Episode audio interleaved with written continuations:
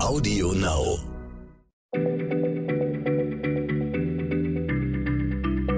Schneller Schlau, der kurze Wissenspodcast von PM.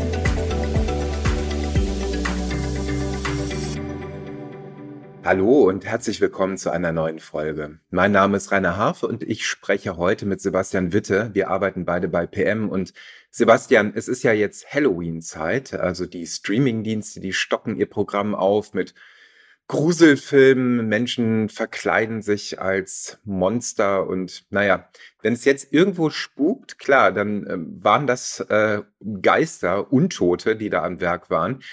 Aber ähm, wir als Wissenschaftsjournalisten glauben ja nicht wirklich an Geister, oder? Ja, hallo Rainer.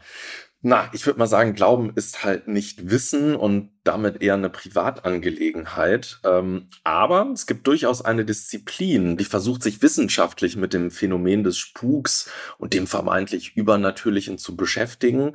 Und das ist die Parapsychologie.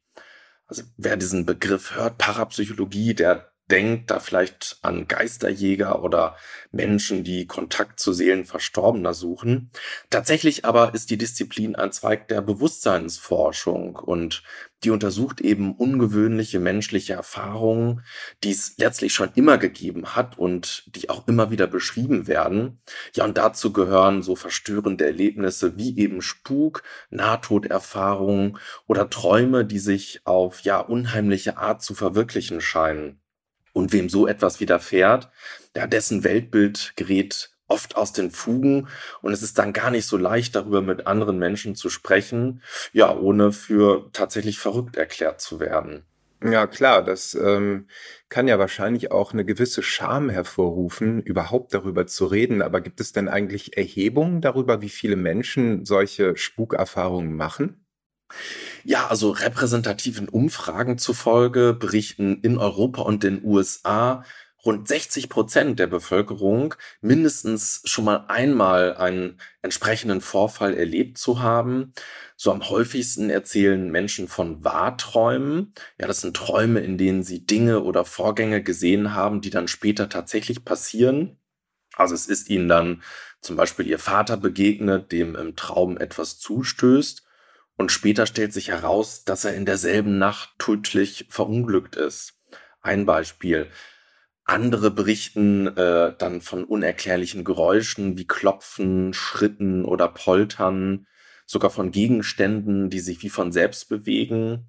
Ja, ein weiteres verbreitetes Phänomen, das sind Erscheinungen. Also, dass man Personen im Raum sieht, die nicht wirklich anwesend sein können. Hm. Also ich überlege gerade, ob ich zu diesen 60 Prozent gehöre. Ähm, es kann sein, dass ich auch schon mal meinte, einen Wahrtraum gehabt zu haben. Ich kann mich aber beim besten Willen nicht mehr dran erinnern. Vielleicht gehöre ich auch zu den 40 Prozent. Aber wir sind uns doch eigentlich einig, dass wenn sowas passiert, dass das alles real nicht existiert. Also das sind doch im Prinzip ja Einbildungen oder vielleicht irgendwelche zufälligen Ereignisse oder sogar ja Wahnvorstellungen oder was meinst du dazu? Naja, also ich habe mich genau zu dieser Frage mal mit einem sehr bekannten Parapsychologen unterhalten, äh, der auch eine deutschlandweit einzigartige Beratungsstelle in Freiburg unterhält. Das ist der Walter von Lucado. Er selbst übrigens von Haus aus Physiker. Ja, und dessen Team, das dokumentiert eben genau solche Fälle, versucht sie mit wissenschaftlichen Methoden zu erklären und hilft eben auch Betroffenen, dieses Erlebte, das eben sehr verstörend sein kann, einzuordnen. Ja, und da melden sich immerhin so an die 3000 Menschen im Jahr, allein in Deutschland.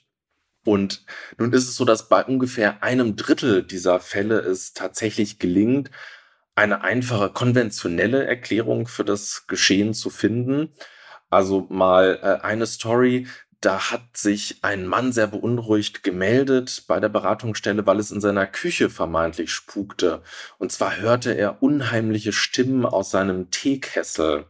Ja, und als das Freiburger Team diesen Fall dann untersuchte, stellte sich heraus, naja, dass der Mann in der Nähe eines starken Mittelwellensenders wohnte. Ja, und wenn der Teekessel auf der Herdplatte stand, dann verstärkte er das Radiosignal mitunter so stark, dass Stimmen aus dem Kessel vernehmbar waren.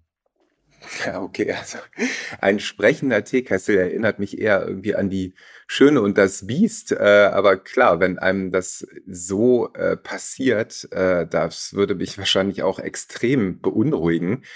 Und ähm, du sagtest eben so ein Drittel der Fälle kann quasi eine konventionelle Erklärung kann dafür gefunden werden. Und was ist mit den anderen 66 äh, Prozent? Ja, also die Hälfte davon, die lässt sich allein deswegen oft nicht aufklären, weil sie einfach zu weit in der Vergangenheit äh, sich abgespielt haben. Also dann lassen sich die Umstände dieser geschilderten Ereignisse einfach nicht mehr detailliert klären. Und ja, auch die Erinnerung der Betroffenen ist dann einfach nicht mehr zuverlässig. Bei allen anderen Fällen, ja, also wenn Menschen zum Beispiel von Gegenständen berichten, die sich scheinbar völlig von selbst bewegen. Ja, äh, also da handelt es sich dann tatsächlich um Anomalien, so im Sinne der Wissenschaftstheorie. Also zumindest um, sagen wir mal, Elemente der Realität, die wir zurzeit noch nicht fassen können und die aber auch nicht zwangsläufig das Resultat eines psychischen Wahns sein müssen. Möglicherweise sind es aber tatsächlich Erlebnisse, die Bewusstseinsforscher, na, dann sagen wir mal, in, in 50 Jahren vielleicht aufklären können. Es ist jedenfalls nicht ungewöhnlich, dass Phänomene, die vor wenigen Jahrzehnten als Einbildung abgetan wurden, heute tatsächlich Gegenstand seriöser Forschung sind. Hm, also erinnert mich ein bisschen auch an so UFO-Sichtungen und so weiter. Aber hast du mal für Spukgeschichten, die früher nicht aufgeklärt werden konnten, heute aber ganz, eine ganz klare Erklärung haben, ein Beispiel? Ja, ein klassisches Beispiel dafür ist die sogenannte Schlafparalyse. Und bei diesem Phänomen geraten Menschen in eine Art Zwischenzustand zwischen Schlaf und Erwachen. Ja, also sie kommen bereits zu Bewusstsein und fühlen sich hellwach. Ihr Körper befindet sich aber noch im Schlaf und ist daher bewegungsunfähig. Und die Personen erleben sich dann als hilflos und gelähmt. Allein das ist ja schon eine sehr unheimliche Erfahrung. Und dazu kommt dann mitunter, dass ihre Wahrnehmung oft noch von Trauminhalten beeinflusst wird. Ja, und dann kann es vorkommen, dass man in diesem Zustand schreckliche Dinge erlebt, die sich aber vollkommen real anfühlen. Ja, also Betroffene berichten etwa von unheimlichen Besuchern, die da auf ihrem Brustkorb saßen, die sie gewürgt oder anderweitig gequält haben. Und solche Schilderungen, die wurden bis weit ins 20. Jahrhundert hinein als Einbildung abgetan oder schlimmer noch dann mit dem Wirken irgendwelcher Dämonen erklärt. Und die Betroffenen wurden dann mit unter grässlichen Behandlungen ausgesetzt, um eben diese bösen Geister zu bannen. Ja, und erst seit einigen Jahrzehnten ist das Phänomen eben ein etablierter Gegenstand der Schlafforschung. Und es wird untersucht, was man eben gegen das Auftreten äh, solcher Phänomene dann unternehmen kann, was da hilft. Also das klingt ja wirklich furchtbar, wenn man sowas erlebt. Und ich kann mir nur gut vorstellen, wie beruhigend das dann sein muss, wenn jemand, der sowas Schreckliches erlebt, irgendwann eine ja, Erklärung bekommt, die in sein Weltbild passt. Aber nochmal die Frage, was ist denn mit denjenigen Fällen, die eben nicht aufklärbar sind? Also kann man da in irgendeiner Weise auch helfen?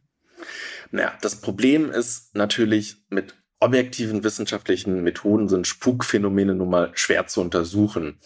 Also das Auftreten solcher Phänomene, das lässt sich halt einfach nicht in kontrollierten Experimenten erzwingen. Und das ist dann eben auch der Grund, warum die Parapsychologie von vielen nachvollziehbarerweise ebenso als Pseudowissenschaft abgetan wird. Ähm, ich persönlich glaube aber auch, dass die Stärke dieses Fachs letztlich ganz woanders liegt, nämlich ähm, nicht zuletzt in der systematischen Dokumentation eben solcher Spukgeschichten. Und so lässt sich das Geschehene eben für Betroffene einordnen, auch mit anderen Fällen vergleichen. Und nehme mal an, du wirst in deiner Wohnung von einem Geistheim gesucht und es findet sich einfach keine plausible konventionelle Erklärung für diesen Vorfall. Naja, dann kann dir zumindest der Erfahrungsschatz der Parapsychologen einige Sorgen nehmen. So zunächst mal die Erkenntnis, es gibt hunderte, tausende solcher Berichte und ähm, die stammen alle von Menschen, die psychisch völlig gesund sind. Zweitens, anders als in Gruselgeschichten oder Horrorfilmen, ist dabei noch nie ein Betroffener zu Schaden gekommen. Und du kannst dir vorstellen, wie beruhigend allein diese Auskunft für einen Menschen ist, der dann an seiner Wahrnehmung zweifelt und ja, womöglich sogar Angst um sein Leben hat, weil er von irgendeinem Geist sich verfolgt fühlt. Hm.